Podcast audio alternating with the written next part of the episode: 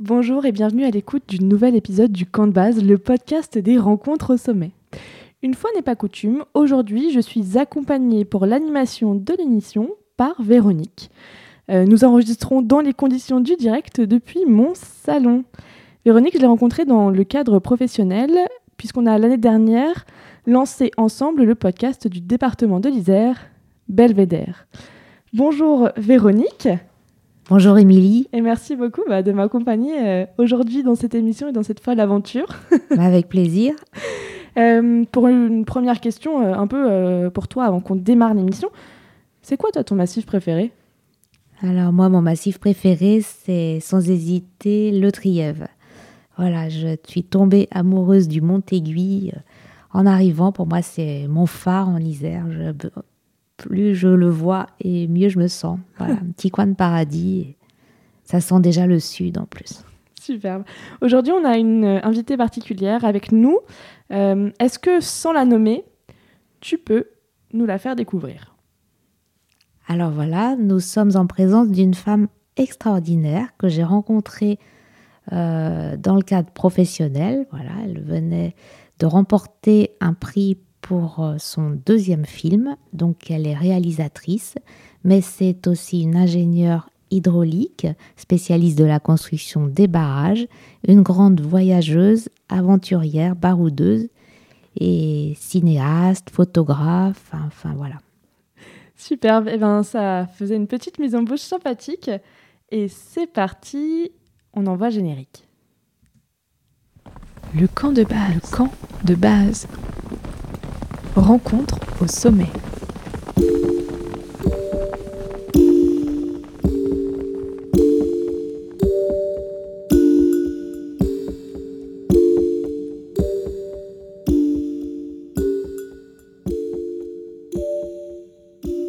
Bonjour Caroline Riegel, euh, vous êtes réalisatrice notamment de deux films qui euh, prennent leur source dans la vallée du Zanskar. Merci beaucoup et infiniment d'être avec nous euh, aujourd'hui euh, entre deux présentations de films et de livres. Alors avant de laisser la parole à Véronique, qui va mener l'entretien aujourd'hui, je vais vous demander ce que je demande à toutes les invités et tous les invités qui passent dans le camp de base. C'est quoi votre camp de base à vous? Il est dans quel massif? Et qu'est-ce qu'on y retrouve pour votre bien-être? Ah, J'ai créé un moment que vous alliez me demander quel massif j'avais préféré. Je ne peux pas répondre à ce genre de questions. euh, bah après, euh, bon, mon camp de base a évolué, euh, mais je pense que j'ai été jusque-là plutôt nomade. Euh, et quand on est nomade, on finit par, par ne pas être capable de préférer un endroit plus qu'un autre, puisque tout coule un peu dans, nos, dans nos veines, dans les miennes en tout cas, que ce soit euh, l'Alsace où je suis née, la vallée de Münster, que ce soit ici euh, euh, autour de Grenoble, que ce soit aux Anscars évidemment, à la nonnerie de Tongres. après, j'avoue que je suis plutôt en bas et à mon goût pas assez en haut. En étant ici, c'est toujours un peu dur pour moi d'être trop proche d'une ville. C'est un peu une réponse à la normande que vous me faites euh, pour boucler le tour. Une réponse alsacienne, pardon. Superbe, alors euh, on prend. Vous êtes partout chez vous finalement, c'est ce que j'entends. Bah oui, oui, quand on bouge autant que je l'ai fait, bah, c'est quelque part presque nécessaire en fait. Sinon on peut pas, euh, on peut pas être bien, c'est pas possible. Donc on apprend à être bien un peu partout en fait. Très bien, eh ben, merci beaucoup pour cette réponse. À toi Véronique. Donc, euh, Caroline, euh, vous avez réalisé deux films euh, sur les promesses. les promesses de l'hiver. Les promesses de l'hiver, voilà. Sur les semeuses de joie, en fait. Voilà, le premier, c'était Les semeuses de joie. Donc, deux films sur des nonnes et sur la vie, en particulier dans une vallée perdue de l'Himalaya, la vallée du Zanskar. mais comment, comment est-ce que vous comment est-ce que vous en êtes arrivé là? Quel est votre parcours déjà Puisque je sais que vous êtes euh, ingénieur euh, hydraulique. Qu'est-ce que, est-ce qu'on peut remonter le temps Remonter le temps, remonter le fleuve. Euh, oui, bah oui, oui. C'est, comment est-ce que j'en suis arrivée là? C'est une bonne question. parfois nous-mêmes, moi je me la pose, les nonnes se la posent, parce que c'est vrai que c'est tellement incroyable, avec un peu de recul. et en même temps, c'est pas complètement, complètement fortuit. quand j'avais 30 ans, j'ai souhaité faire un grand voyage, un voyage initiatique. Ça a été mon voyage initiatique. Je suis partie deux ans seule à travers l'Asie, à dos de chameaux, d'ânes, de chevaux. Dans... C'est assez incroyable pour moi d'en parler aujourd'hui parce que j'ai complètement l'impression, et c'est à peine 18 ans euh, après, où c'était il y a 18 ans. Enfin, je veux dire, c'est rien en soi, 18 ans. euh, ben, J'ai l'impression que ce voyage, euh, euh, c'était dans une autre vie, euh, et c'était dans un autre monde, euh, dans un autre espace-temps ou dans un autre siècle, tellement les choses ont changé et tellement je ne pourrais absolument pas revivre euh, ce voyage ni, ni d'autres que j'ai pu faire de la même manière aujourd'hui. Et c'est assez troublant. Mais toujours est-il qu'à ce moment-là, j'ai 30 ans, je pars seule et j'ai vraiment cette volonté de, de m'immerger auprès de gens qui vivent, qui pensent autrement, de, de repousser euh, toutes les contraintes que nous impose euh, le monde, le système, notre, enfin, voilà, nos, études, peu importe, hein, le monde du travail, etc.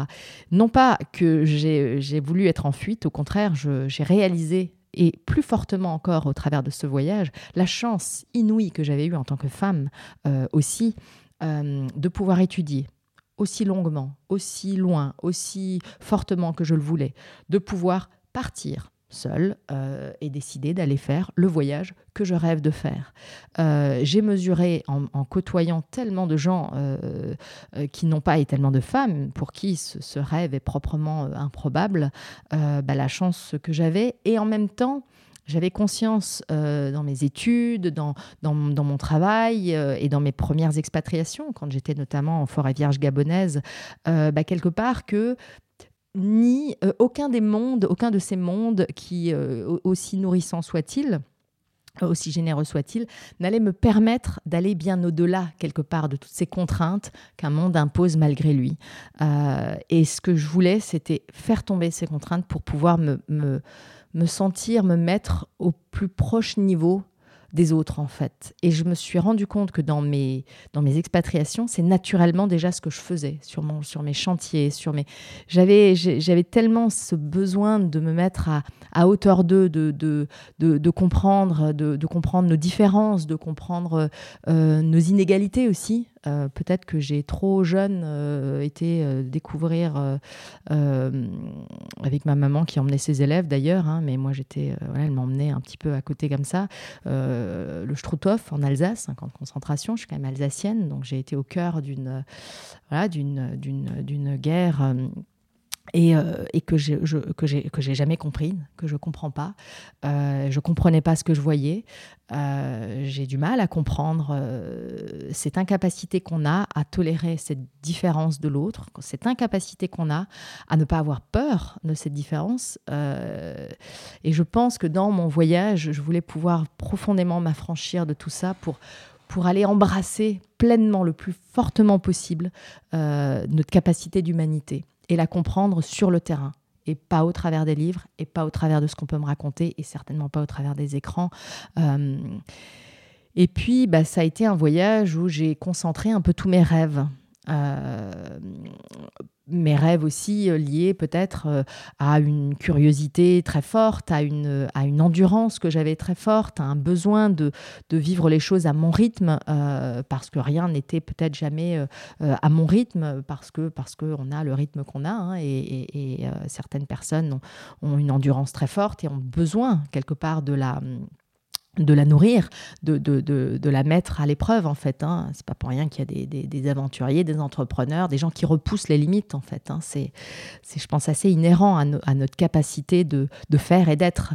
Euh, et, euh, et puis, bah, je suis partie faire un voyage qui, comme Nicolas, le, Nicolas Bouvier peut le dire, hein, c'est un vrai voyage. C'est un voyage, euh, en fait, où on ne, va, on ne va rien maîtriser. On apprend à ne plus rien contrôler et à se laisser complètement déformer euh, déformé étant peut-être pas le, plus beau des mots, mais ou, ou reformé quelque part, ou, ou, ou, euh, re, euh, formaté, non, c'est pas un très beau mot non plus, mais, mais on, se laisse, euh, on se laisse redéfinir quelque part par, euh, par le voyage, par un rapport au temps qui évolue, et dans un rapport au temps, un rapport au corps, un rapport à l'esprit, un rapport au cœur qui se rééquilibre différemment et qui permet une, une, présence très forte dans l'instant euh, et une conscience très très aiguisée justement de ce qu'on de ce qu'est euh, de ce qu'est notre monde, euh, de ce qu'on est, de ce dont on est capable, euh, d'aller d'aller mesurer quelque part, mieux comprendre la complexité aussi du, du réel. et c'est dans ce voyage, au cœur de ce voyage, j'ai pris le temps de le décrire pour qu'on comprenne bien quelle incidence a un tel voyage sur l'état dans lequel je peux me trouver au moment où, au cœur de ce voyage, je rencontre par hasard Lennon, au cœur d'un hiver himalayen, qui est un confinement hivernal dans une petite vallée à 3500 mètres d'altitude, ou 3700 chez elle, où le Zanskar est complètement fermé, coupé du monde. Je voulais vivre ça, ça c'est indéniable. Mais j'arrive là après euh, déjà un an de voyage, donc euh, quelque part déjà euh, complètement. ah oui, je voulais vous demander la durée justement. Le voyage ça a duré deux ans. D'accord. Donc, une au bout d'une année, vous vous retrouvez là-bas. Donc, et c'était prévu. Vous aviez ce programme, même s'il y a eu plein d'imprévus. Ça, c'était. Alors, le voyage, en fait, je l'avais construit son ossature, je l'avais construite parce qu'on peut, on peut pas s'affranchir de tout non plus. Et en l'occurrence, les règles administratives sont une réalité. Euh, on n'est pas au-dessus, hein. euh, en tout cas pas moi. Euh, donc j'ai construit mon voyage en y insérant, on va dire, en insérant dans une ossature qui tenait compte des réalités administratives, hein, euh, même s'il y avait des points euh, laissés blancs. Ou, euh, mais j'ai rempli quelque part cette ossature par, par contre, toute la partie aventureuse qui était je veux être là à tel moment pour telle raison. Après, ce que je vais vivre là-dedans, là surtout pas, surtout ne rien préparer parce que là, c'est là où je m'offre des plages pleines d'aventure et de disponibilité totale de moi quelque part à, l'autre en fait. Euh, mais euh, mais quand je les rencontre, oui, c'est ça fait déjà un an que j'ai que je me que j'ai coupé le cordon ombilical en fait qui me tient à, au monde qui m'a qui m'a qui m'a vu grandir, hein, qui m'a qui m'a permis de faire euh, ce, ce voyage et d'être dans cette démarche. Donc là, vous m'aviez dit d'ailleurs quelque chose que j'ai trouvé très fort, c'est que vous aviez fait plein de belles rencontres sur votre route, que vous n'avez jamais eu peur, que vous n'avez rencontré que des personnes bienveillante. Alors en fait, et que hum, les seuls à qui vous n'avez pas pu dire adieu, ce sont ces nonnes que vous avez pris le temps de rencontrer plus longuement. Et... Tout à fait. Alors c'est vrai que l'hiver le, le, aux Anscars était de fait une la partie la plus sédentaire du voyage, alors qu'ailleurs j'ai été plus nomade. Donc malgré des rencontres extrêmement fortes, je ne vais pas aussi loin dans le temps partagé. Euh, euh, après, euh, dire adieu, c'est quelque chose de. C'est pas du tout anodin. quand on voyage seul, on dépend des autres pleinement parce que c'est pas complètement c'est pas rien de se retrouver dans un monde dont on n'a pas les codes la langue notre culture et d'être seul en fait on dépend des autres quand je dis je me mets au service des autres, entre guillemets, à la disponibilité des autres, plutôt, c'est plutôt ça que, j'ai employé comme mot, c'est aussi que je, je, vais dépendre des autres en faisant ce voyage. Et ça, c'est pas rien. Euh, mais euh, aux Anscars, bah, forcément, là, je passe un hiver complet et je vais beaucoup plus loin, oui. Et donc, effectivement, ces nonnes, je suis euh, incapable de leur dire adieu. Euh, il faut savoir que deux années de voyage seul, comme ça, donc ce que je viens d'expliquer, à la fin, c'est une charge émotionnelle immense que de dire adieu, encore et encore et encore. Et en fait, au bout, d'un moment, il y, a un trop-plein, il y a une incapacité à dire adieu parce que je, je me suis tellement plongée dans, dans, ce bain d'humanité. Euh, euh, je veux dire, je, me suis tellement euh, sentie proche des gens qu'au bout d'un moment, dans ce voyage, où que je me pose, j'ai la sensation très forte et immédiate que les gens qui m'accueillent sont mes frères, mes sœurs, mes parents, mes grands-parents, mes enfants. Enfin, c'est très très fort comme sentiment. C'est, mais du coup, partir à chaque fois, bah, ça devient toujours un peu plus pesant. Après, il y a quelque chose euh, que j'ai ressenti dans ce voyage et qui m'est apparu comme une évidence et que je n'ai pas tout de suite compris. Euh, c'est pour ça que le retour, j'en parle, j'en parle pas dans, le récit que j'ai fait de ce voyage, parce que le récit est cantonné au voyage lui-même, mais euh, le retour est tout un voyage à part entière en fait. parce que dans ce voyage, quand je dis que je, comprends mal les inégalités, je comprends mal cette incapacité que l'on a à, à, tolérer ou à, tolérer la différence, à tolérer l'autre, en fait. À. Mais il n'empêche que quand j'ai fait mon voyage, euh, c'était une évidence absolue.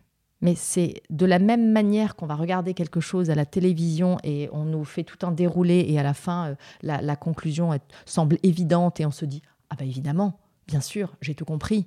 De la même manière, quand on part, euh, et qu'on va vraiment comme ça euh, découvrir le monde et se mettre euh, à la disponibilité des autres, dépendre des autres, c'est inouï de se rendre compte qu'une écrasante majorité des gens ne nous veulent pas de mal et ne nous feront pas de mal. Et ça se ressent, vous disiez, je veux dire que, que j'ai jamais, je me suis jamais senti en danger une seule fois.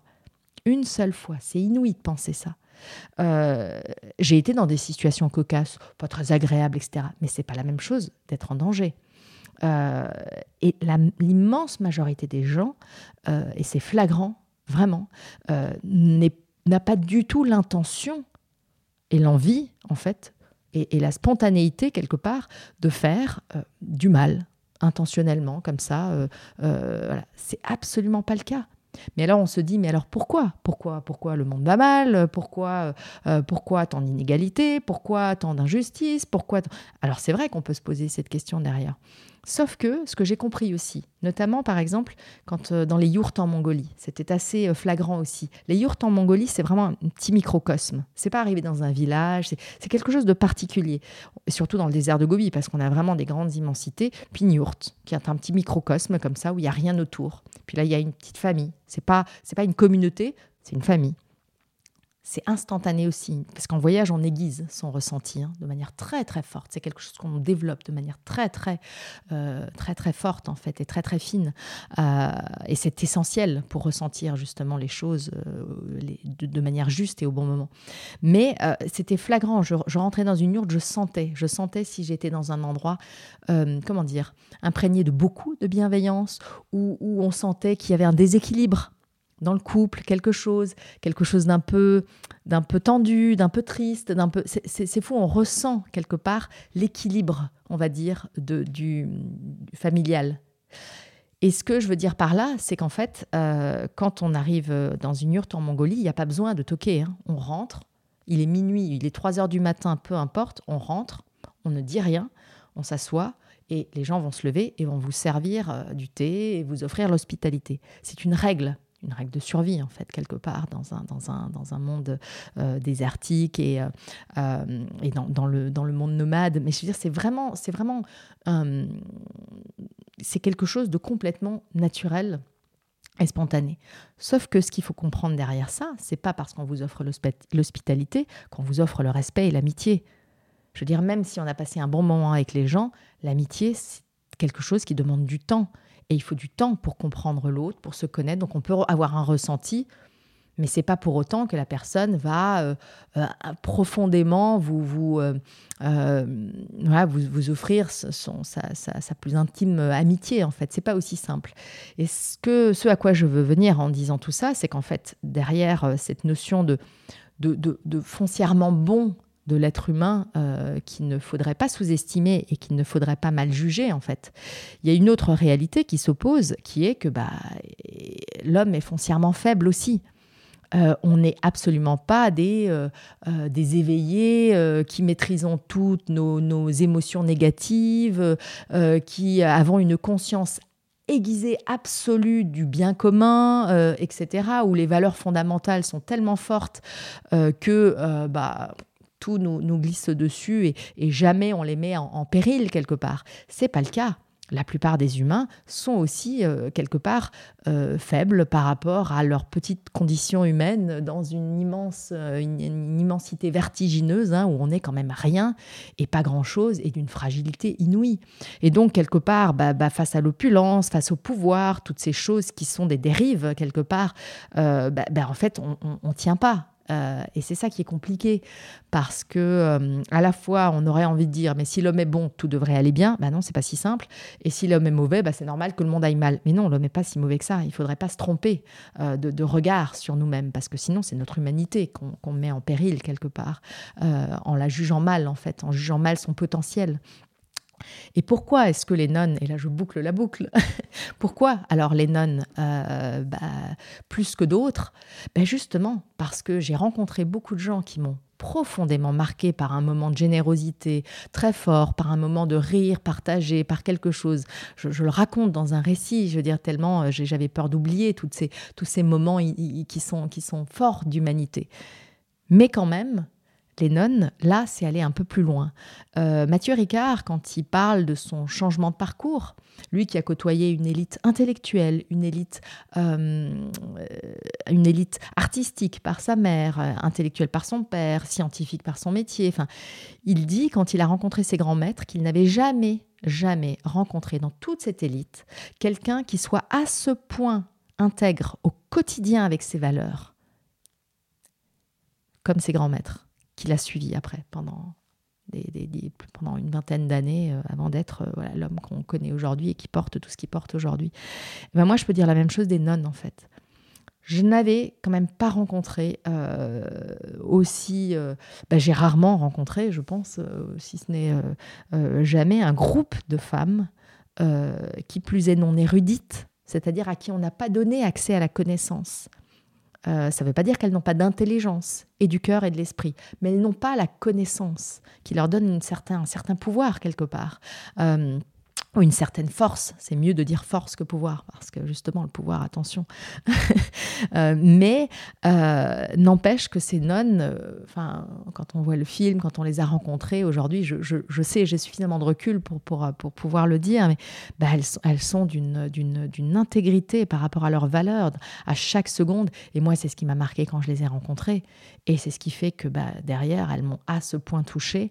Et j'ai été incapable de leur dire adieu. Et puis ça a changé euh, chambouler euh, bah, ma vie, la leur aussi, évidemment, dans l'histoire, hein, puisque c'est une histoire d'amitié, euh, d'immersion, d'implication de, 18 années. Mais... Moi, j'ai une question. quand vous arrivez dans cette vallée du Zanskar, c'est quoi les couleurs, c'est quoi les, paysages qui vous frappent On est dans un désert d'altitude. Mais moi, quand j'y arrive, c'est l'hiver. Donc on est dans le blanc. Le blanc, c'est aussi quelque part une forme de pureté, tout un, paysage qui est tout blanc. Euh, c'est un paysage, euh, enfin, je ne sais pas, vous, aimez la montagne, je ne sais pas si vous aimez l'hiver, mais euh, c'est vrai qu'il y a quelque chose de particulier à voir un paysage complètement blanc. Il y a une forme de, de, pureté, de, douceur, de légèreté. Et pourtant, on est dans un monde très rude. Hein. L'hiver, c'est très très rude en réalité, à 3700 mètres d'altitude. Hein. Mais et l'été, on va être dans un désert d'altitude, beaucoup plus minéral, euh, donc c'est des couleurs de terre, des couleurs de roche, euh, peu de vert euh, et le ciel et la grande barrière himalayenne. Donc on, est tout petit en fait face à une sorte de forteresse minérale. et pourtant, il y a là une petite vallée comme ça, quelque chose de très accueillant parce qu'au cœur de la vallée, malgré tout, un petit peu, un petit peu d'ouverture, mais c'est presque comme un nid en fait. Et justement, euh, ces, nonnes, donc euh, vous, vous c'est un couvent, on peut dire que c'est un couvent Oui, nonnerie. Je, dis nonnerie, mais oui, oui, on pourrait, on pourrait dire couvent. Hein. Une nonnerie, donc euh, vous avez cette nonnerie face à vous dans cette vallée blanche. Vous aviez prévu d'y aller. quels sont les premiers contacts que vous avez avec, avec elle? Alors non, ce que je voulais, c'était passer un hiver, un hiver himalayen. Je, voulais passer un hiver himalayen dans ce blanc, dans, dans, ce, dans ce grand Himalaya, dans ce grand blanc, euh, euh, un hiver coupé du monde. Ça, oui, ça c'est quelque chose que je, que je voulais profondément vivre. Par contre, je n'avais rien de particulier euh, par rapport aux, nonnes, aux monastères, Enfin, j'étais absolument pas dans une démarche, on va dire, euh, religieuse, quelle qu'elle soit. Et, la rencontre avec les nonnes, c'est un pur hasard. Je me retrouve dans leur village, je, vais à l'école, on me dit, mais tu sais, Caro, euh, je suis tout seul là avec les 90 gamins parce que bah, y avait personne en hiver, tous les profs étaient partis. Donc, si tu veux revenir tous les jours m'aider, tu peux y aller. Hein. Donc voilà. Et puis en fait, il donnait, il apprenait à, à lire ABCD aux nonnes le soir. Euh, et donc là, il me dit bah, Tiens, tu montes avec moi si tu veux. Et, là, je rencontre les nonnes. Et là, a, a commencé un, éclat de rire qui euh, dure depuis 18 ans, en fait. Hein. D'où ça vient cette joie des nonnes qui sont dans des conditions de vie quand même très difficiles, qui vivent euh, chichement, qui n'ont pas accès à l'éducation. C'est marrant parce que cette notion de vie difficile, elle est intéressante parce que c'est vrai que l'homme a tendance à essayer de se faciliter la vie, souvent. Et en même temps, moi qui suis dans le monde des, aventuriers, euh, des, explorateurs un petit peu, enfin, bah, moi je trouve que finalement, euh, ce sont plutôt des gens qui se compliquent la vie, comme les sportifs. Euh, on est des gens qui nous, ou les entrepreneurs, on est des gens qui nous compliquons la vie, nous la rendons difficile parce qu'on a besoin de challenge le nombre de gens qui ont en réalité besoin de challenge intellectuel, physique, peu importe, en fait, c'est inouï. Donc, quelque part, euh, vivre une vie difficile, bah, pour moi, c'est presque quelque part assez normal, en fait. C'est le jour où on, ne le fait plus qu'on s'endort et un jour on se réveille et ça fait un petit peu mal parce qu'on a besoin. On a besoin d'être en mouvement, on a besoin de faire, on a besoin de partager, on a besoin de. Et en fait, euh, la vie aux Anscars n'est pas euh, aussi difficile euh, qu'il y paraît. Je, si je devais la comparer euh, à des paysans, comparons-la par exemple aux paysans du Gange. On est dans un monde qui semble plus facile parce que les choses poussent plus facilement. Il y a moins d'efforts à faire qu'à 3500 mètres d'altitude, euh, où on a un, court été pour euh, faire pousser tout ce qu'il faut, avoir ce qu'il faut, euh, et pour manger, et pour nourrir les bêtes, et pour faire, pour faire la cuisine, donc ramasser les bouses, etc. Mais il n'y a pas forcément besoin de beaucoup plus que ça, en soi. Sauf que aux Anscars, chacun a sa terre, chacun a ce qui, chacun dans les Anscars d'antan, hein, chacun avait sa terre, chacun avait donc quelque part une forme de liberté ou d'indépendance peut-être plutôt. On vit collectivement, euh, on s'entraide, etc. Cette entraide, elle est nécessaire pour faire face à une rudesse de vie qui impose une vraie sobriété. Mais dans cette sobriété, il y a aussi très peu d'inégalités du coup. En fait, ça c'est pas rien. Et ça, ça favorise vraiment un sens collectif très fort.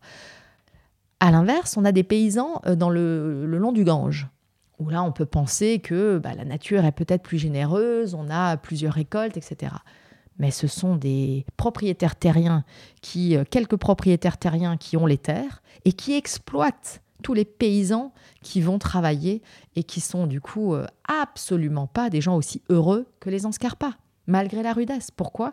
Aujourd'hui, il y, a un taux de suicide immense chez ces paysans parce qu'en fait, ils sont surendettés, parce qu'ils sont exploités, parce qu'ils n'ont pas cette forme d'indépendance qui permet un épanouissement de l'âme aussi. Hein.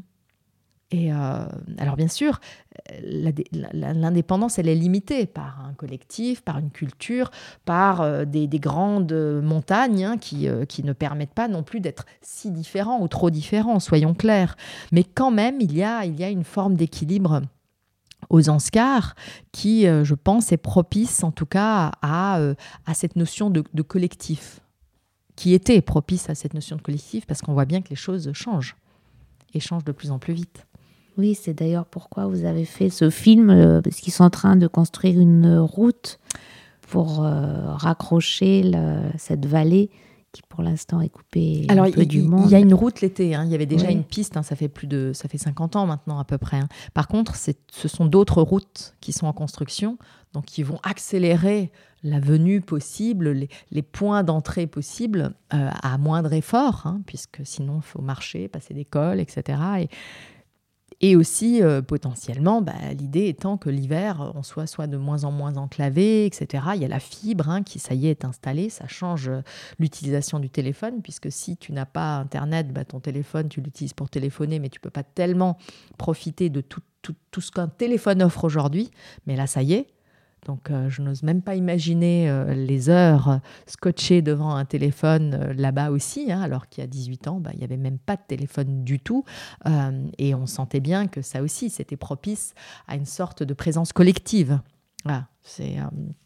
Ce sont des outils qui sont puissants, mais ce sont des outils qui ont des dérives aussi très faciles. Et on le voit bien, hein, comme la télévision. La télévision, moi j'ai vu la télévision arriver quelque part à Tongres. Il y avait une télé, je crois, premier hiver où j'étais là-bas, ou le deuxième peut-être. Aujourd'hui, tout le monde a une télé. Moi, j'ai enseigné à l'école gouvernementale et je passais mon temps à dire aux gamins à qui j'enseignais les maths, les sciences, etc., mais, euh, ou aux parents plutôt, euh, euh, essayer de leur faire le calcul quand j'allais les voir et que je voyais mes gamins à qui j'essayais d'enseigner des choses qui passaient toutes les heures d'électricité qui étaient disponibles quelque part, ils, ils étaient devant l'écran, mais à 20 cm de l'écran et personne ne leur dit rien et personne ne se rend compte quelque part des, dégâts que ça va faire. Et en même temps, je disais, je faisais le calcul, puisque j'enseignais les maths. Alors, je faisais le calcul, je disais, bah, écoutez, euh, voilà, là, vos enfants, ils sont donc trois heures euh, tous les jours devant, euh, voilà, donc ça fait combien au bout d'une semaine? Donc ça fait combien au bout d'un mois? Donc ça fait combien au bout d'une année? Vous imaginez, hein, si je leur enseignais tout ça d'anglais, punaise, je pense qu'il serait, ce serait autre chose à la fin, ou bien, enfin, peu importe, mais c'est vrai que, et on, ne se rend pas compte parce qu'on n'a pas les le recul, on n'a pas le code de lecture. Euh, j'ai entendu des gens aux Anscars me dire Mais les gens qu'on voit à la télé doivent être des gens bien puisqu'ils sont mis en lumière. Donc on, comprend le décalage. Mais il n'empêche qu'au départ, euh, l'idée de la télévision, c'était Mais la télé, c'est un super outil. C'est un outil qui va permettre d'apporter de la connaissance aux gens et potentiellement, oui, c'est vrai. Mais c'est toujours pareil, l'argent, l'argent, c'est un outil, ça n'est jamais qu'un outil. Un film, un livre, ce ne sont jamais que des outils. Mais qu'est-ce qu'on en fait? Quelle importance on leur donne, au cœur de quoi se retrouvent-ils? Et là, par contre, bah, ça peut faire autant de dégâts que de, que de, que de choses euh, utiles. Hein. Donc là, le gros avantage, c'est que maintenant, vous pouvez communiquer avec elle, avec vos amis, par-delà euh, les montagnes, les kilomètres et l'école. Ouais, c'est sûr. Vous êtes allé combien de fois là-bas? Ah, je, je, je sais pas, je ne saurais pas dire. Non, je, ne compte pas particulièrement. Après, c'est pas mon. Mais euh, en 18 ans, sans doute, euh, sans doute 18 euh, fois, enfin un truc du genre. Parce que s'il y a une année où j'étais pas, je pense que j'étais deux fois. Ou... C'est comme une deuxième famille quelque part. Ah oui, oui. Ça, par contre, pour le coup, entre nous, c'est sûr que c'est.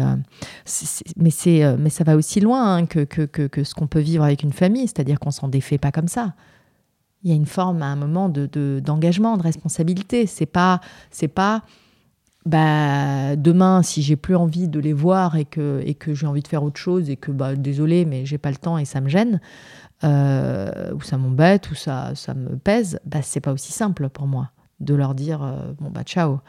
C'est, euh, elle, elle le comprendrait pas, elle le vivrait mal. Enfin, je veux dire, de la même manière, bah, dans, que je, enfin, de la même manière dans l'autre sens, hein, mais quelque part. Mais nos, vies sont quand même aujourd'hui intimement liées. On se connaît, ce sont mes meilleurs amis. On se connaît, euh, on se connaît de manière tellement intime, tellement. Euh, on a vécu des choses incroyables ensemble qui ont dépassé nos rêves, nos entendements. Enfin, c'est et puis tout ce que. Vous parlez de ce périple que vous racontez dans les sommeuses de joie. mais ça, c'est ce que nous nous avons vécu. Mais après, il y a tout ce que elle, elle représente, et, et là, ça nous a dépassé dans ce que ça génère. Euh, parce que pour moi, euh, c'est une chose de me dire, bon, bah, j'ai une affinité particulière avec ces femmes, on vit des aventures extraordinaires, très bien. C'en est une chose de les exposer au monde et de me rendre compte que bah, le, monde, je ne vais pas dire s'accroche à elle, mais profondément touché et, demandeur. Et, et, quelque part, on sent que ça génère quelque chose, que ça va au-delà du simple tiens, bah voilà, j'ai rencontré quelqu'un ou c'était intéressant. Et, euh, et, en ça, oui, ça nous a dépassé. Euh, et c'est pas rien parce que ça, ça euh, moi, ça me pose une certaine responsabilité aussi. Et comment vous l'expliquez que ces personnes-là, elles s'aiment tant d'énergie, de, je sais pas comment on peut dire, de, bah, vous avez appelé ça des semeuses de joie, mais mmh. tant d'énergie, de, de, de, de choses positives, de, de pensées, de, de, de manière de voir le monde. Enfin, pourquoi elle? On, est d'accord que vous, comme moi, vous, vous, avez, vous êtes en recherche de bonheur. Et c'est pour ça qu'on vous a invité, Caroline. Exactement. non, mais on avait envie d'en profiter par procuration. Et puis avant ça, on allait se faire un petit, un petit déjeuner euh, tranquille euh, au soleil. On s'est dit, oh. voilà, on va profiter de cette journée. Parce qu'on vit dans un monde qui est tragique actuellement. Enfin, en tout cas, il y a des tragédies. Il y a des tragédies. Mais il ne euh, faudrait pas croire que les tragédies sont, sont, sont majoritaires, en fait. ce, que, ce que le monde des médias ne montre pas, c'est le monde ordinaire qui est fait justement de toute cette entraide, générosité, gentillesse euh, euh, de, tous ces gens qui n'ont pas l'intention de faire du mal, mais qui font pas non plus des exploits à chaque seconde de leur vie, enfin, je veux dire, ou qui ne font pas du mal à chaque seconde de leur vie. Ça, c'est tout le problème des médias. Le média n'existe que par l'exceptionnel ou le sensationnel. Or, la bonté, c'est l'ordinaire. C'est bien le problème. Euh, par contre, ces femmes, ben, quand je disais, vous avez envie d'être dans, le bonheur, ben, quand on est pleinement dans le bonheur, quand tout d'un coup on est face à des gens qui vous permettent un moment absolu de bonheur, ben, qu'est-ce que ça fait en soi? Et ces nonnes, c'est ça, vivre avec elles, quand j'ai dit, je, les appelais des semeuses de joie, mais la nonnerie de Tongri, c'est une maison du bonheur. C'est du bonheur 24 heures sur 24. Parce que le bonheur chez elle n'est pas une façade, une façade qui masque une souffrance intérieure. Non, c'est, ce sont des femmes qui ont une réelle conscience du bonheur, qui ont une un réel sens de l'harmonie, euh, qui sont du coup capables de nous regarder avec cette générosité de bonheur inouïe sans juger, en, défaisant entre elle et, l'autre, quelque part, toutes les couches qui font qu'on juge, mais qu'on juge pour se protéger, qu'on juge parce qu'on n'est pas à l'aise, parce qu'on ne sent pas, parce qu'on ne sait pas, parce qu'on n'a pas assez de force par rapport à nos valeurs, parce que justement, et qu'on a peur, et qu'on a peur de ne de, de, pas être à la hauteur, ou de pas, je ne sais pas toujours de quoi d'ailleurs, mais... Et, euh, et ces femmes sont capables de, de, ne pas être euh, comme ça, c'est-à-dire de, de, regarder l'autre sans un jugement et d'aller directement au cœur. Et donc, en fait, elles éveillent. Elles, elles sont, elles sont, c'est comme si elles, elles, elles, allumaient, elles étaient capables d'allumer l'interrupteur le, ou le, la lumière à l'intérieur. Et là, et ça nous fait un bien fou. Ça nous fait un bien fou parce qu'on est une majorité de gens, quand je disais qu'on était une majorité de gens foncièrement bons, mais une majorité de gens en souffrance. En souffrance pourquoi? Parce que c'est ce que raconte le film dans ce les promesses de l'hiver, c'est cette notion d'arrachement au bonheur. Et en fait, ça, c'est ça, c'est un enjeu quand même extrêmement important. L'arrachement au bonheur, c'est le sort de nos vies. C'est-à-dire qu'on est tous en recherche du bonheur, le bonheur étant très individuel, parce qu'il peut être très différent d'une personne à l'autre. Et la joie dans cette histoire, d'ailleurs, c'est le langage d'expression du bonheur. Et c'est un truc qui n'existe que dans le collectif. C'est un langage, c'est justement. Mais euh, cet arrachement au bonheur, bah, on est tous, on a des moments de bonheur, ils nous sont propres, hein, et puis on en est arraché, soit parce qu'on ne maîtrise pas les choses à l'intérieur, parce qu'on a la colère qui prend le dessus, parce qu'on a une frustration qui prend le dessus. Donc c'est quelque chose qui vient de l'intérieur et qui nous arrache à cet état de bonheur, soit parce qu'il y a une catastrophe naturelle, je ne fais pas de raccourci entre les deux, mais il y a tout un étalage de choses qui vont nous arracher au bonheur. L'enjeu, c'est quoi? L'enjeu, c'est comment est-ce qu'on digère ces, émotions négatives euh, que cet arrachement au bonheur euh, nous fait. Et là, là, il faut avoir des ressources en soi.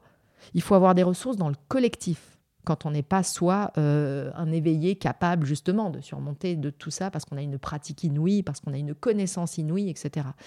Et elles, elles n'ont pas cette pratique, cette connaissance inouïe, mais elles ont déjà à la base une intelligence du cœur, de, de l'esprit, du corps qu'elles ont quand même euh, qu'elles pratiquent et elles ont cette intelligence collective.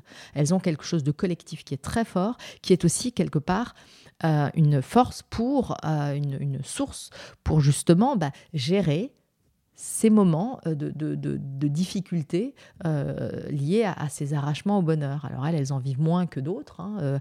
nous, on en vit plus souvent, je pense, et plus fortement. Mais tout l'enjeu, il est de ne pas permettre en tant qu'individu que cette mauvaise digestion de, de, cet arrachement, en fait, bah, se transforme en quelque chose qui va être destructeur. Destructeur pour soi, destructeur pour le bien commun. Et c'est là tout l'enjeu, tout le problème. Parce que quand je disais l'homme est foncièrement bon, c'est-à-dire qu'il ne va pas se précipiter sur quelqu'un d'autre en face et, le, et lui planter un couteau dans le dos, il n'y a, qu'une minorité absolue de gens qui font ça. Je veux dire, franchement, quand on y. Par contre, ben voilà, l'homme, euh, digérer tout ça, c'est pas simple et comment il l'exprime et comment il le transforme? Bah, beaucoup de gens transforment ça à un moment en quelque chose qui est destructeur. Une, une, dépression, ça va être destructeur pour soi. Hein. Mais euh, voilà, Poutine, c'est une frustration accumulée qui devient destructrice pour le bien commun. C'est pas plus, pas moins que ça. Hein c'est pas génétique à la base. Hein. C'est euh, ça, je pense que ce serait euh, une erreur de le croire. Ça veut dire qu'il n'y a pas quelque chose dans l'air du Zanskar ou dans l'air de cette nonnerie qui fait qu'il euh, y a une étincelle de bonheur qui vient. Et non, il n'y a pas de miracle. Après, il y a des contextes, il y a des choses qui sont plus propices que d'autres. Hein. Je veux dire, de l'air pur, des rires autour de soi, c'est plus facile que, voilà, que, que, du bruit qui nous irrite et que, je sais pas, des, des mauvaises ondes qui font que ça, que ça rentre en raison dans le cerveau et que ça nous fait mal à la tête, hein, c'est indéniable.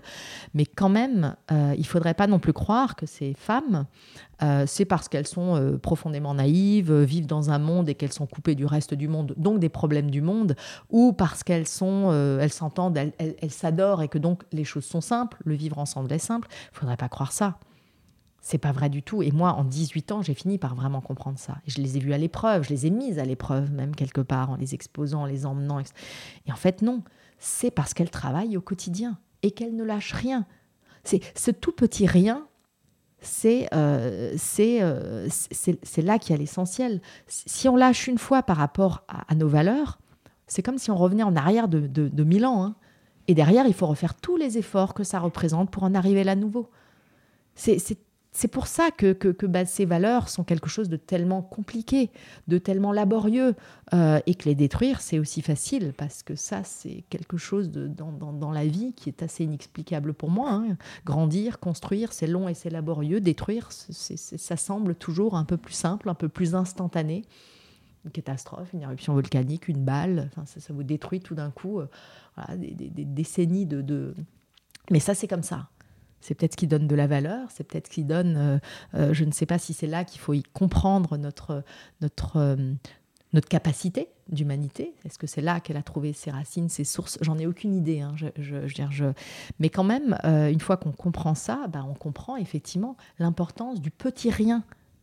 Et ne pas se dire, non mais ça, parce que ces femmes ne lâchent rien elle ne lâche rien à chaque instant, à chaque euh, euh, et, justement, c'est en ça qu'elles deviennent extrêmement vulnérables face au changement. Parce que quand les changements s'accélèrent, ben on peut plus être dans ce je ne lâche rien et je à chaque instant, etc. Parce qu'on devient euh, complètement submergé, parce qu'on et en fait, notre humanité, elle est au péril, elle est elle est mise en péril par l'accélération des changements, pas par le changement lui-même. Le changement, l'impermanence, c'est un fondement bouddhiste, c'est la vie, c'est une évidence. Les nonnes, elles sont pas en lutte contre le changement. Elles n'ont pas peur particulièrement du changement. Mais si le changement s'accélère, là par contre, notre humanité devient vulnérable. Mhm. Euh, leur humanité est vulnérable. Cette petite maison du bonheur qui, qui ne lâche jamais rien, qui est, bah, elle devient extrêmement vulnérable. Et en fait, l'accélération du changement, le curseur de la vitesse du changement, c'est l'humain qui le définit. C'est pas la nature. finalement, c'est comme si d'un toute petite, d'un tout petit vent, on avait une grosse bourrasque, et puis deux, et puis trois, et du coup, c'est un peu ça si on devait faire une métaphore de, ben, on se prend trop d'un coup et et la question plus, ouais. Ouais. Et la question que je me posais, moi, c'est ces nonnes, euh, elles, euh, elles arrivent comment dans ce monastère et euh, finalement, tu avais la même question. Est-ce qu'elles viennent toujours? Voilà, parce qu'il y a malgré tous ces changements, il y a toujours des vocations parce qu'elles prennent de l'âge. Ces nonnes en 18 ans, elles, ont... Alors, c'est pas vraiment des vocations, c'est assez intéressant. Et, là, en fait, euh, il faut comprendre à quel point le bouddhisme est ancré dans la vie quotidienne. Je, disais euh, que c'est un travail au quotidien. Il n'empêche qu'il y a quand même quelque chose qui tient toutes ces nonnes ensemble, quelque chose qui est au-dessus du réel, qui est leur, euh, leur volonté d'éveil, un truc commun à toutes. Euh, c'est sûr que si elles devaient toutes avoir une vision radicalement différente, le collectif serait quand même plus compliqué. Il hein. ne faut, pas se leurrer non plus. Hein. Je, surtout ne pas idéaliser. Hein. Euh, mais n'empêche que euh, je vois bien à quel point c'est un, c'est un travail au quotidien. Et en même temps, c'est intéressant parce que ce n'est pas une vocation vraiment pleine. C'est pas forcément si simple à expliquer. Et euh, au sens où nous on l'entend, c'est-à-dire, euh, je sais pas, euh, on pense à ma, mère Teresa qui va nous dire, je, crois que c'est le cas, hein, je ne sais plus qu'elle entend une voix à un moment, pof, il y a une vocation et puis. Ben, le, aux Anskars, pour tous les pas bouddhistes, hein, l'éveil ou la réincarnation, c'est pas une croyance, c'est un fait. C'est une évidence. Donc de toute façon, être nonne ou être moine, c'est une avancée dans l'échelle. Et c'est là aussi que dans cette logique d'échelle, euh, Zanskar, les promesses de l'hiver, montrent que euh, homme, euh, c'est plus avancé dans l'échelle que femme. C'est là où il commence à y avoir des limites avec ce que moi je peux comprendre et accepter, on va dire. où je ne suis pas tout à fait, tout à fait pleinement d'accord, évidemment. Mais est-ce qu'elle, elle, elle doit intégrer ça? Ah oui, oui. d'accord. Mais c'est très intéressant de comprendre comment chacune l'a intégré. Et certaines l'intègrent euh, en ça passe au-dessus de la tête, je veux dire, et d'autres c'est un fait de société quoi. avec une souffrance en fait à l'intérieur et en transformant ça en quelque chose qui est une forme de mépris pour la femme justement, parce que ben, une femme comme Ta Mo qui est la plus érudite en fait, euh, et qui donc a quelque part en elle, et c'est là où je vais revenir après à comment elle devient nonne, mais qui, est érudite et qui a quelque part euh, très jeune une maturité très forte, des velléités euh, de faire tous les efforts que l'on demande sur ce chemin de l'éveil quelque part, parce qu'elle a compris, parce qu'elle est sensible à ça. Et là, très, honnêtement, je veux dire, le, Siddhartha Gautama Bouddha au départ, il n'avait pas genré l'éveil. Hein. il n'avait pas dit que les hommes pouvaient atteindre l'éveil et pas les femmes, soyons clairs. L'histoire, elle commence après dans le concret du quotidien. Et là, c'est un peu plus compliqué. Mais au départ, c'est pas le cas. Et on le voit bien aujourd'hui. On voit bien maintenant qu'on a pu laisser des femmes euh, quelque part euh, faire ou, vivre à hauteur euh, d'hommes. Bah non, non, je suis désolée. Les femmes sont capables de, choses aussi extraordinaires que les hommes. Et il suffit de laisser. C'est une question de potentiel intérieur. De... Et là, bah, parmi les nonnes, il y a des, femmes comme Tachi Mo qui ont ce potentiel intellectuel, cette volonté aussi, hein, cette, cette ambition quelque part et cette persévérance et cette ténacité à vouloir faire le maximum dans ce but qu'elle s'est fixé, qu'elle éveille. Sauf que c'est une femme, c'est une nonne, elle est en bas de l'échelle. Et donc, quelque part, elle a, euh, comme beaucoup de pauvres ont, une chape de plomb au-dessus d'elle. Et en fait, euh, on va lui dire, ah maintenant, toi, il va te falloir beaucoup plus de générations que, que d'autres, ou de réincarnation que d'autres, pour pouvoir euh, faire le, travail que tu as envie de faire là, maintenant, dans cette vie, parce que tu as conscience que tu peux le faire, que tu as envie, que, que, que, que ça vient de...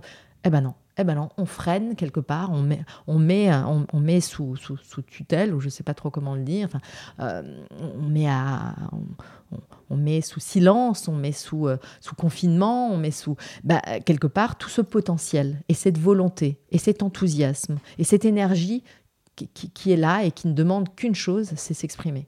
Mais comment est-ce qu'on transforme ça en fait? C'est une souffrance. Eh ben, ça l'a été pour Tachi Mo et aujourd'hui je comprends mieux pourquoi une Tachi Mo, si on commence à parler du sujet de la femme, va me dire, euh, alors qu'elle rayonne de cette bienveillance, de cette, elle, c'est inouï, c'est cette, euh, cette femme, ce qu'elle dégage, eh ben en fait, je, là, là, chez elle, je ressens une, une souffrance qui s'est transformée en, ben, la femme c'est de la merde. Et c'est comme ça. Et, une femme, bah évidemment, c'est bien moins qu'une femme. Donc, un homme qui commet, je, vais, je, vais, je vais dire quelque chose de rude, mais un homme qui commet un meurtre, c'est moins grave qu'une femme qui fait des, des, des, des bêtises, parce qu'en fait, un homme est beaucoup plus puissant, et de par cette puissance, quelque part, on va excuser bien de ses méfaits. Avant peut-être que vous reveniez, c'est hyper intéressant, on est accroché à vos lèvres avec, euh, avec Véronique. Euh, avant que vous reveniez sur peut-être la, la, vocation, comment est-ce qu'elle devienne nonne, il y a un concept que vous avez appelé euh, qui, moi, me parle pas forcément. Peut-être que vous pouvez nous l'expliquer. C'est les concepts d'éveil. Ça veut dire quoi exactement dans la religion bouddhiste ce concept ah, Je ne suis peut-être pas la mieux calée pour expliquer vraiment pleinement ce, ce que c'est, mais voilà, c'est au bout d'un processus de réincarnation. Atteindre l'éveil, c'est être dans une maîtrise parfaite, c'est ne plus être justement soumis à la souffrance hein, de, de, du, du, euh, du, cycle des, des, des, vies humaines. Enfin, euh, ne plus être dans le bardo, je crois qu'on dit. Après, je ne vais pas employer de mots techniques parce que je suis quand même pas extrêmement calée. Mais, mais l'idée, c'est que c'est le bout d'un processus. Bah, c'est faire partie tout d'un coup du tout. C'est être dans l'amour euh, absolu. C'est euh, quand on atteint l'éveil, euh, la colère, le truc, tout ça n'existe plus quelque part. C'est quelque chose dont on s'est complètement affranchi.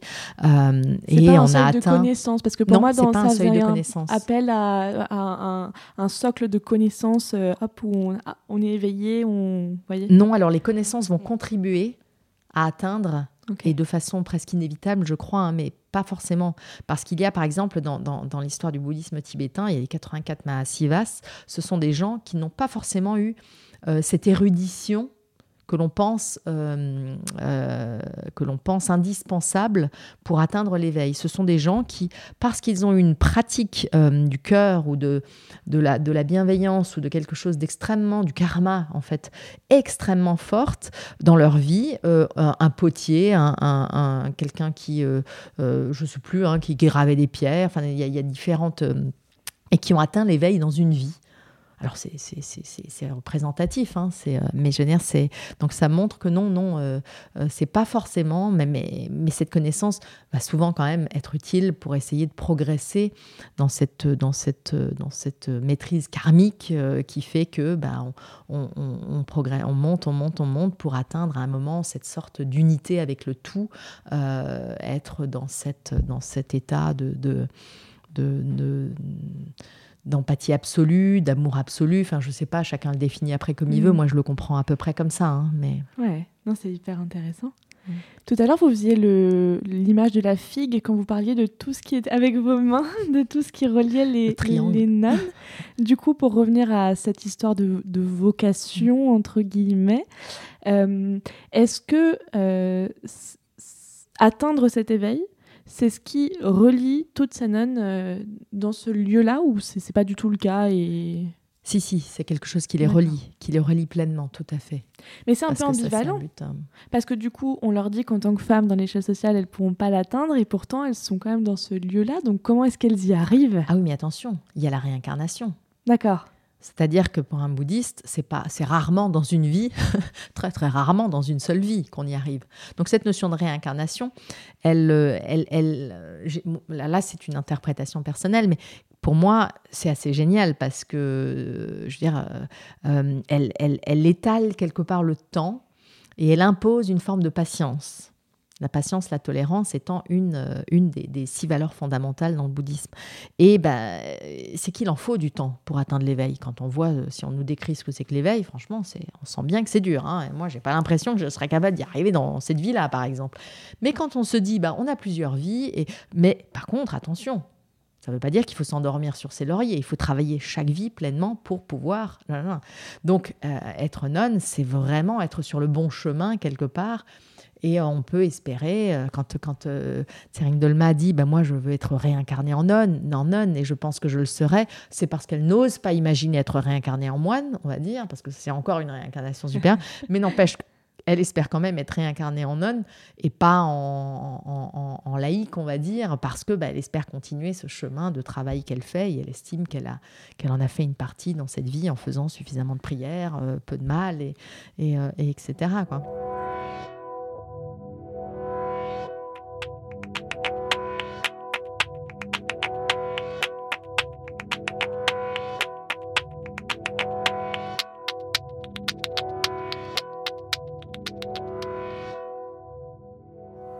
Donc, euh, vous disiez, vous les avez exposés au monde, il y a eu des conséquences. Ben, enfin, je veux dire, déjà, ça produit quelque chose, la vision de ces films, ça, sur euh, nos regards, nous, d'occidentaux. Ça nous apprend à voir autrement la vie ou à montrer qu'un autre chemin est possible, du moins.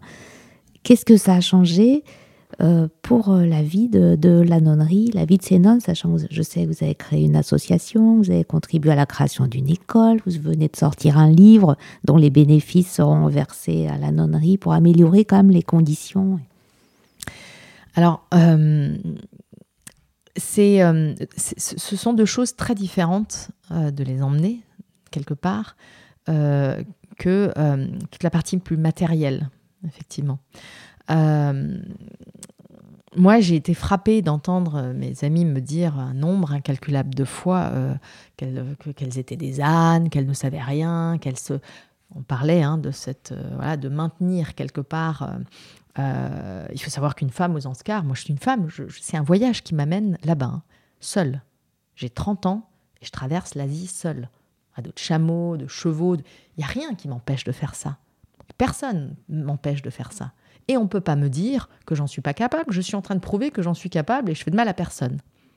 Sauf que j'arrive dans une vallée, je tombe voilà, sur ces femmes, et je suis dans une vallée où je suis porteur je suis porteur sur le fleuve gelé le, premier hiver que je vis là-bas. Pendant un mois, je travaille comme porteur avec les locaux, les Anscarpas. Et je comprends au fur et à mesure, quelque part, de mon immersion là-bas, bah, que bah, une femme aux Anscars, elle ne se balade pas seule. Même d'un village à un autre. En tout cas, voilà, pas, pas pour aller à la maison, en bas au village, mais je veux dire, d'un endroit à un autre, une femme ne se baladait pas seule. Tu te balades avec un homme, tu te balades. C'est pas du tout une règle euh, imposé en soi. Mais c'est comme ça. Alors que les hommes, ils vont, ils vont aller seuls, ils vont aller après en trek, ils vont, etc.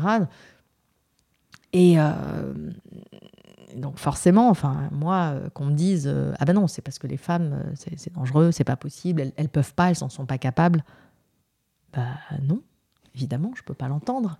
et quand j'entends mes, mes amis, voilà, c'est quelque part se sentir tellement, tellement euh, alors que moi je suis profondément touchée par ces femmes et que je vois en elles quelque chose d'une d'une euh, d'une beauté et quelque chose d'une force d'une préciosité inouïe ah bah, il y a un petit décalage quand même de, perception. C'est vos amies françaises qui portent ce jugement là non non non non ce sont les Anscarpas. D'accord ce sont les Anscarpas les hommes sur les femmes quelque part et celles qui portent ce jugement là ce sont mes nonnes Mhm. elle-même sur elle-même. Ouais, c'est dans la euh, culture, au sein de la culture même. Quoi. Ah oui, oui. C'est ce que révèle un euh, petit peu le, film, quand même, cas, le deuxième volet, qui pose un regard un peu plus complexe que, le premier, Les Sommes de joie. Mais, euh, et, et, quelque part, bah, à la fois en les emmenant dans le voyage en Inde, eh ben, il y a cette notion de responsabilité que j'endosse. C'est plus du tout la même démarche que d'aller là-bas, d'apprendre, de donner mon temps, d'apprendre euh, tous les gestes, d'enseigner, de, etc. Mais, dans le fond, je, n'ai aucune responsabilité. C'est très facile. Je m'immerge, j'apprends. C'est assez fabuleux à vivre.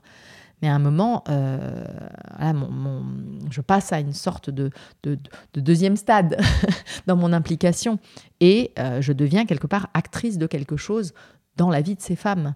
Et là, bah, c'est plus pareil. J'endosse effectivement une responsabilité qui est euh, bah, tout ce que je fais pour elles. Si tant est que je veux effectivement leur faire un cadeau, leur faire, je veux dire, quelque part faire ça pour elles, bah, il faut que ça les renforce dans leur chemin de foi, dans leur chemin de vie. Sinon, je me trompe. Si ça les affaiblit, si ça les affaiblit de l'intérieur, c'est que j'ai mal compris comment elles fonctionnent, euh, parce que quelque part, je déséquilibre cette, force collective. Et en fait, bah, je, les, rends encore plus vulnérables, en fait. Euh, ou alors, il ne faut pas que ça, ça les déstabilise de l'extérieur, c'est-à-dire, on est dans une petite vallée de montagne. Hein. Attention, hein, je les emmène à un endroit où aucun Zanscarpa, aucun Ladaki n'est jamais allé, les îles Andaman.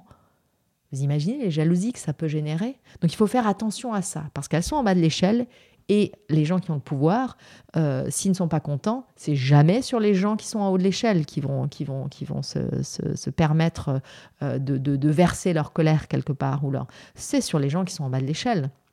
Et, euh, et, donc, il fallait que je fasse attention à tout ça pour qu'au moment où on parte, bah, quelque part, il n'y ait aucun retour de bâton qui vienne de l'intérieur ou qui vienne de l'extérieur.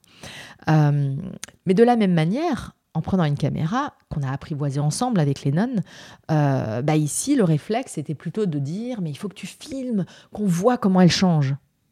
Mais justement, si elle change radicalement, je me suis plantée quelque part parce que bah, ça veut dire que, que euh, tout changement radical, il hein, faut le digérer. Hein, quand je parlais d'arrachement, c'est c'est pas si simple. Alors que euh, bah, vivre quelque chose de manière fluide, de manière douce, euh, bah, c'est pas du tout la même chose. C'est justement vivre les choses au rythme qui convient, où bah, ça nous renforce de l'intérieur petit à petit. Mais ça se voit pas comme ça de manière évidente. Il n'y a pas un pof, un avant, un après comme ça évident. Par contre, aujourd'hui, après 18 ans, je peux euh, dire que euh, si le Dalai Lama se retrouve face à elle aujourd'hui, eh ben, elles vont lui montrer tout le respect qui se doit, mais elles vont pas hésiter à lui parler, à lui poser des questions, par exemple. Quand euh, dans le Zanskar, les promesses de l'hiver, pardon, on voit Yangdol et Kesang qui viennent me chercher sur le fleuve gelé, il faut imaginer ce que ça représente en fait. C'est inouï. Quand je disais qu'une femme ne voyageait pas seule, ne bougeait pas seule, a fortiori le fleuve gelé. Et là, Kesang et Yangdol, parce qu'on a fait le fleuve gelé ensemble pour aller en Inde, parce qu'elles ont vu tellement de choses qu'en fait tout ça, ça leur semble tout d'un coup, mais alors absolument pas insurmontable, absolument pas difficile. Enfin, c'est bon, elles ont vu, elles ont fait. C'est des femmes fortes, c'est des femmes pragmatiques, c'est pas des femmes. Bah, elles ont bien compris que c'était pas un problème. Donc là, en fait, c'est inouï d'imaginer qu'aujourd'hui, Kesang Yangdol, je n'ai pas, c'est pas moi qui leur dis, je veux que vous veniez me chercher c'est elles qui disent Ah, Caro, tu viens euh, cet hiver Ah non, mais on vient te chercher. Parce qu'elles veulent pas que j'ai à payer euh, euh, des gens qui vont profiter trop facilement, etc. Parce qu'elles veulent venir m'aider, parce qu'elles parce qu'elles me doivent ça, parce que j'ai fait tellement pour elles, parce que parce qu'elles voient bien les efforts que je fais et que pour elles, bah, c'est voilà, autant d'efforts qu'elles se sentent, qu'elles se sentent l'envie de faire. Hein. Et donc, et, c'est la deuxième fois qu'elles font ça, hein, qu'elles me cherchent comme ça l'hiver. Euh, la première fois, c'était Punsuk Dolma Yangdol.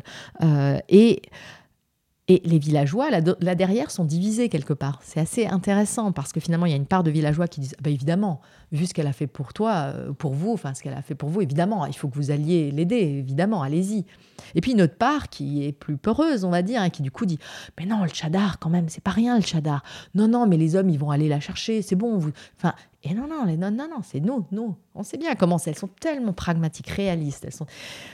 Mais ce qui est inouï, c'est de se dire que bah, les villageois aujourd'hui, sans que moi j'ai eu quoi que ce soit à dire, parce que mon jugement à moi, c'est le mien, mais j'ai pas à l'imposer quelque part, sans que j'ai quoi que ce soit à dire, finalement aujourd'hui, on est dans un village où des villageois, même si spontanément ils n'auraient pas dit allez-y, bah, acceptent que c'est non et ça les choque plus, que c'est non finalement, bah, accompagnent quelques hommes du village euh, euh, euh, et disent ah bah on marche avec vous et, on va faire le fleuve gelé parce qu'on va aller chercher Caro et on va revenir en faisant le fleuve gelé. C'est inouï de penser ça. Donc vous imaginez la force intérieure, l'élargissement des possibles qu'en fait toute notre histoire a généré chez elle. Et derrière ça, eh ben, c'est tout un village qui est obligé d'évoluer, de changer, de d'accorder tout d'un coup aussi plus de valeur à ces femmes. Et c'est là, c'est là le vrai changement qui est nécessaire d'avoir, qui rend qui rend fort cet héritage ancestral et qui le rend moins vulnérable quelque part face, face justement bah, à tous les changements et toutes les menaces de demain quelque part. Je t'en prie Véronique. C'est une note d'optimisme. Oui. Ouais, ce qui, ce qui est assez intéressant, c'est peut-être de se poser la question de comment est-ce que euh, ce, ce, périple, il est décidé? Est-ce que c'est vous qui le proposez? Est-ce que c'est elle qui dit, bah, euh, si tu pars, euh, et où est-ce que tu pars Est-ce qu'on peut venir avec toi? Enfin, J'imagine. Ni l'un ni l'autre. Ouais. Zut, j'avais une troisième option. Là, c'était quoi la troisième option Je dirais que il y a une peut-être une décision collective ou je sais pas, il y a une carte postale qui arrive, un truc un peu poétique où vous vous dites ah bah on irait bien ensemble là-bas.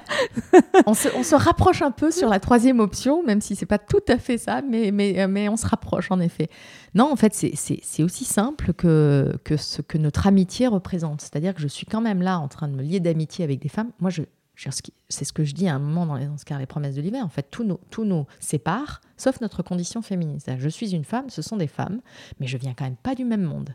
Moi, j'ai étudié, je suis diplômée, euh, moi, je critique tout, euh, j'ai un esprit critique. Elles, elles ont un cœur inouï, une générosité inouïe. Elles viennent pas du même monde, on n'a pas grandi dans, le même espace-temps, vraiment. Enfin, on n'a pas la même, le même, même euh, quelque part, la même croyance, le même. Et pourtant, voilà, on a une amitié, une amitié qui dépasse le temps, les frontières, etc. Sauf que, bah oui, mais dans cette amitié, il y a quand même des déséquilibres. Moi, je suis une fenêtre sur le monde. C'est un voyage qui m'amène à elle. Je leur raconte, forcément. On parle des heures, des heures, des heures, des heures. On parle des, soirées entières, on discute des heures. Parfois, on est là jusqu'à je ne sais pas quelle heure et on parle, on parle, on échange. c'est inouï le nombre d'heures qu'on a passé entre nous à parler, en fait. Euh, mais, je peux mais forcément, là-dedans, je vais leur raconter euh, un moment le monde, que, que ce qui m'a amené. Je peux leur parler du Tibet, de la Mongolie, de l'Inde, etc. Puis je me rends compte qu'en fait, bah, elle, elle c'est toujours moi qui parle du, du monde. Et une année, je reviens du Pakistan. Je travaille au Pakistan. On est juste de l'autre côté d'une frontière qui est hermétique. De part et d'autre, les gens sont convaincus de quelque chose qui se passe de l'autre côté qui n'est pas la réalité. En fait, vous êtes la carte postale. Je suis la carte postale. Mais à un moment, c'est un déséquilibre dans notre amitié. C'est toujours moi qui viens. C'est moi qui connais tout de chez elle. Je leur montre des photos de chez moi et je vois bien comment elles réagissent à certaines choses. Une photo de ville, je me souviens, puis elles disent Oh, c'est beau comment ça Aujourd'hui, elles sont comme moi, parce qu'on est très très similaires à bien des égards en fait. Les villes, elles en sont pas fans. On n'est pas né dans les villes, on n'est pas citadine euh, vraiment euh, au cœur, euh, là, et, finalement, bah, elles ont compris. Après Delhi ou après Paris, c'est pas ça qui les fait rêver. Mais avant, bah, tu vois, tu vois un truc, tu idéalises, tu sais pas du tout ce que ça représente, etc. Et en fait, on blanchissait un shorten ensemble, on riait, mais vraiment on riait, c'était une journée de délire on, se marrait, on bossait ensemble. Enfin, c'était et je ne sais plus ce que j'ai dit, mais j'ai dû dire quelque chose. J'ai dû parler d'une carte postale, j'ai dû parler d'un lieu, je sais plus où, je sais plus quoi, je sais plus à quel moment c'était. Est-ce que j'ai parlé du Pakistan Est-ce que j'ai parlé Je sais plus trop. Hein. Euh, mais c'est sorti tout seul. C'est là où c'est intéressant parce que c'est pas c'est pas calculé dans la tête. C'est pas du. J'ai lâché. Euh, ah, mais ce serait tellement bien si on voyageait ensemble parce que comme par dépit. C'est toujours moi qui raconte le monde. Et puis en fait, et là, il s'est passé quelque chose. Là, par contre, c'est des étoiles dans, dans les yeux. Enfin, mais dans, déjà dans ce délire dans lequel on était de joie, etc. Et puis en fait, là, c'est un tremblement de terre. Et là, ce qui rend possible euh, le fait d'imaginer ça et de se dire, mais en fait, pourquoi pas, c'est qu'on a déjà on a déjà un socle de confiance en, les unes entre en, les... Et en fait, dès le départ, je sais qu'elles me font pleinement confiance. Et, je sais que je, je, leur fais pleinement confiance aussi, en fait.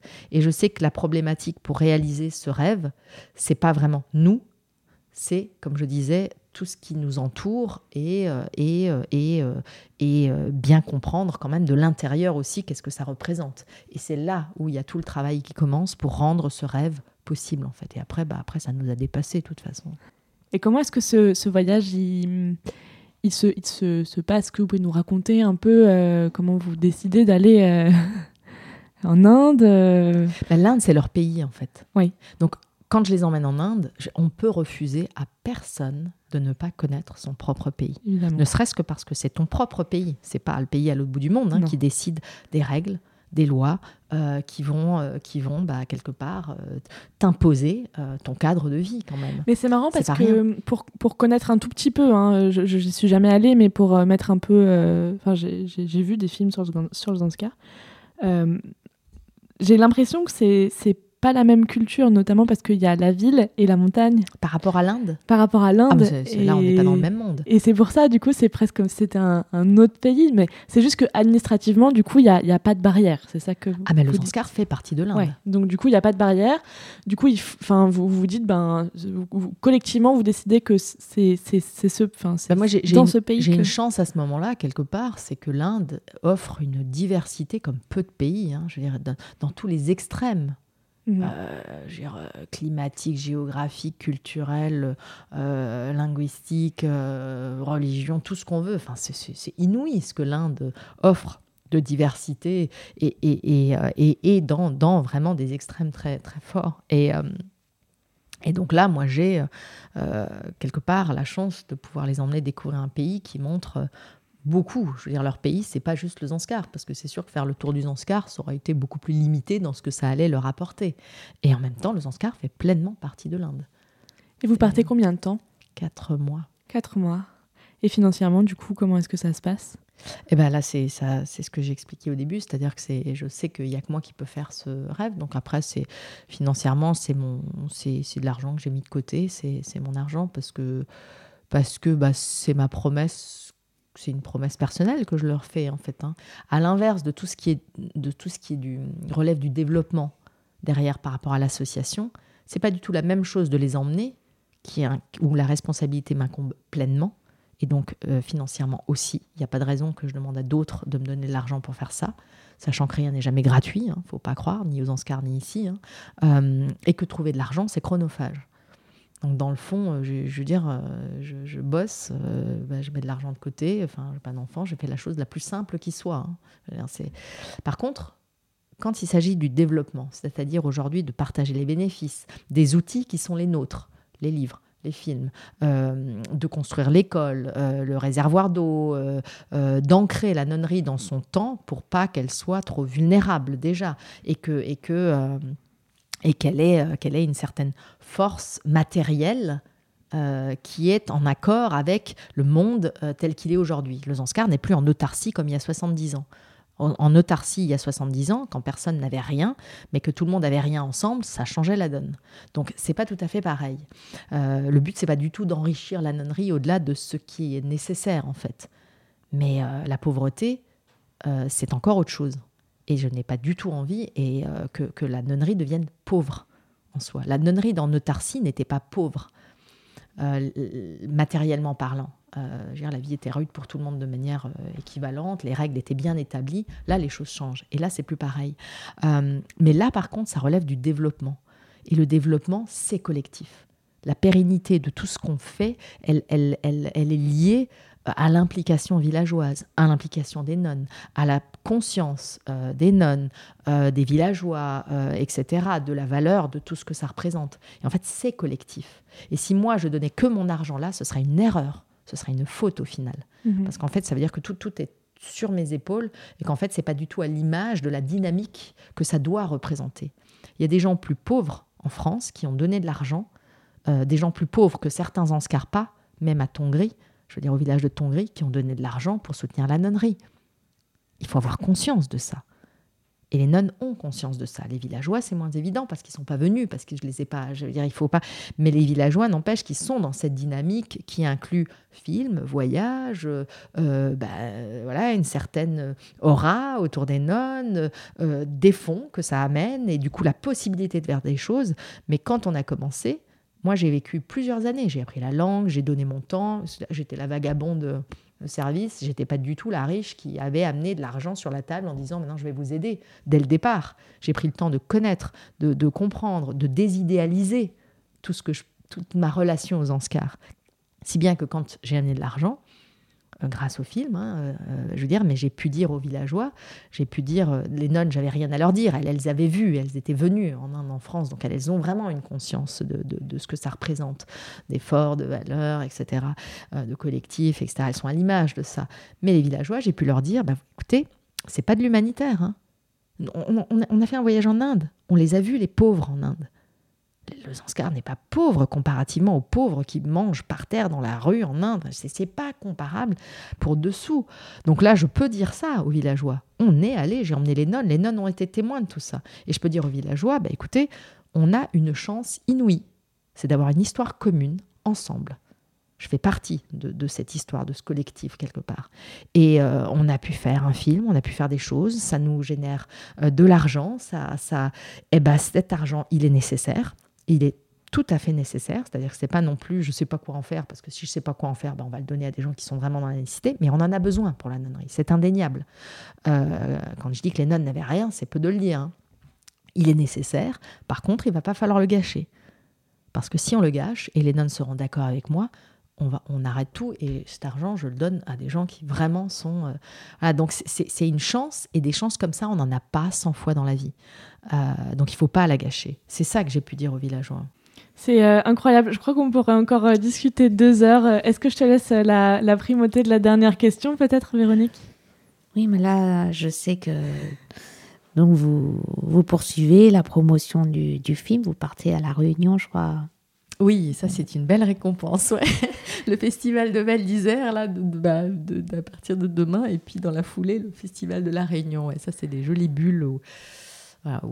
En sachant qu'à l'heure euh, où on enregistre le podcast, on est le 16 avril 2022 et qu'il sera euh, sur Internet le lundi 18 avril 2022. Donc on est dans la primauté de l'information sur les dates de festival que vous donnez. C'est important parce que des fois on le fait euh, plusieurs mois à l'avance. donc voilà. Donc on, espère bah, que, que vous aurez encore, le film aura certainement encore du succès, sera encore primé. Il y a aussi le, le livre.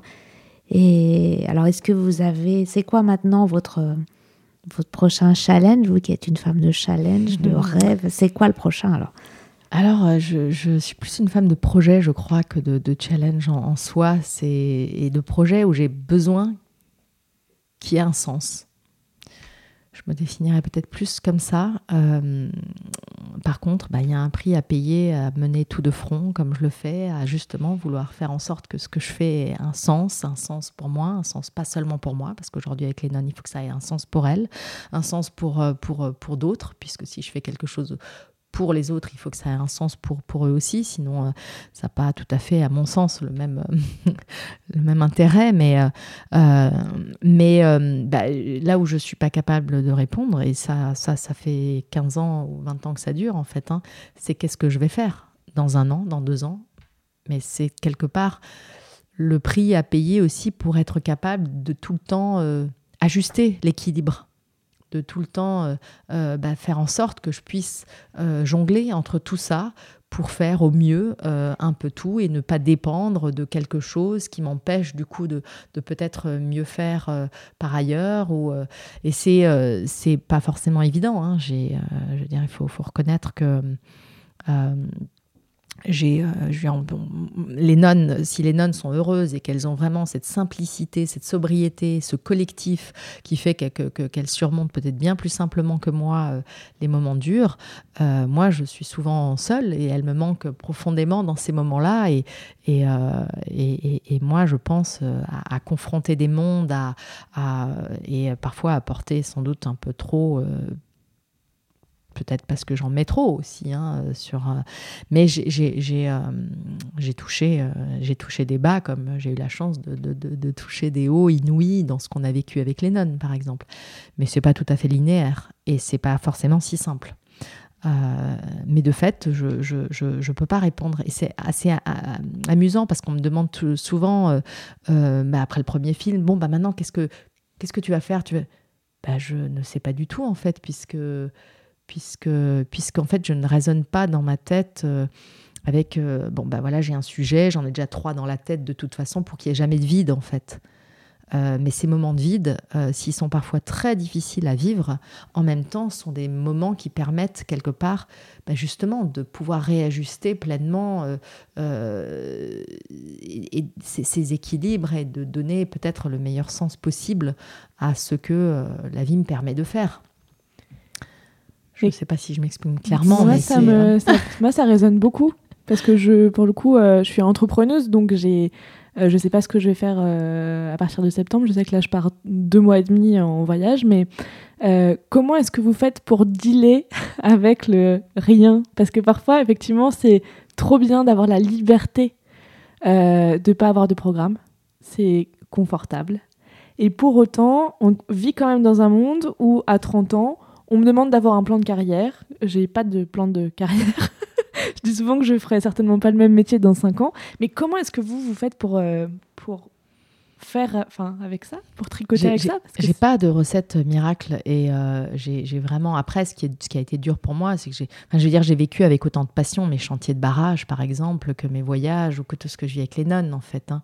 et, euh, j'ai conscience que la chance de côtoyer des mondes qui en apparence ne se, ne se, ne se côtoient pas ou n'ont pas de raison de se côtoyer euh, est, est, assez inouïe parce qu'en fait dans le fond, accepter la différence, accepter l'autre, accepter le monde tel qu'il est, c'est peut-être ça le plus difficile, euh, plutôt que de vouloir euh, m'accrocher à quelque chose et, vouloir imaginer que le monde soit comme cette chose-là. Non, le monde, il est comme il est. Euh, là-dedans, il faut trouver sa force, son équilibre, il faut trouver des raisons d'être fort face à ses valeurs. Et ça, ça c'est pas quand tu es avec les nonnes que ça marche c'est quand je suis sur un chantier de barrage, euh, qu'il y a de la corruption tout autour de moi, que les choses deviennent difficiles, que je fais face à des gens qui ne sont pas, euh, qui sont, euh, qui sont potentiellement même, même mal intentionnés, etc. C'est là que ça, ça devient difficile. C'est là qu'il ne faut pas perdre cette notion de valeur. C'est là qu'il ne faut pas perdre pied. Euh, et qu'est-ce qui fait que j'arrive à un moment euh, à, ne pas perdre pied là-dedans? Euh, bah, C'est peut-être d'avoir tous ces mondes et toutes ces expériences qui m'imprègnent et qui font que je ne peux, pas, euh, peux pas ignorer euh, ce qu'elles m'ont enseigné, euh, ce qu'elles ont infusé en moi. en revanche, bah, voilà, c'est la vie est un marathon et c'est là où moi, qui avais beaucoup d'énergie justement au début, j'ai eu tendance parfois à ne pas comprendre ce que c'était que gérer un marathon c'est-à-dire gérer cette énergie sur le long terme, euh, gérer euh, euh, voilà, au mieux. Et, la patience n'ayant pas été mon fort, bah, c'est avec beaucoup d'années, beaucoup d'expérience, beaucoup de hauts, beaucoup de bas que je me rends compte à quel point cette notion de patience, cette notion de, fond, d'endurance, de, est extrêmement importante en fait pour justement bah, euh, ne pas entrer en guerre euh, tout de suite frontalement parce qu'on veut avoir raison, parce qu'on veut que les choses changent maintenant, parce que ça ne fonctionne pas comme ça. Je pense que ça va faire écho euh, aux, prochaines échéances, grosses échéances qui arrivent en France, puisqu'on doit aussi choisir comment est-ce qu'on va voter bientôt. super, eh ben, c'était un super moment, enfin, c'était hyper appréciable. Euh, et euh, je vous propose qu'on fasse la conclusion. Je crois que c'est le moment du générique de fin sur lequel on se dira au revoir.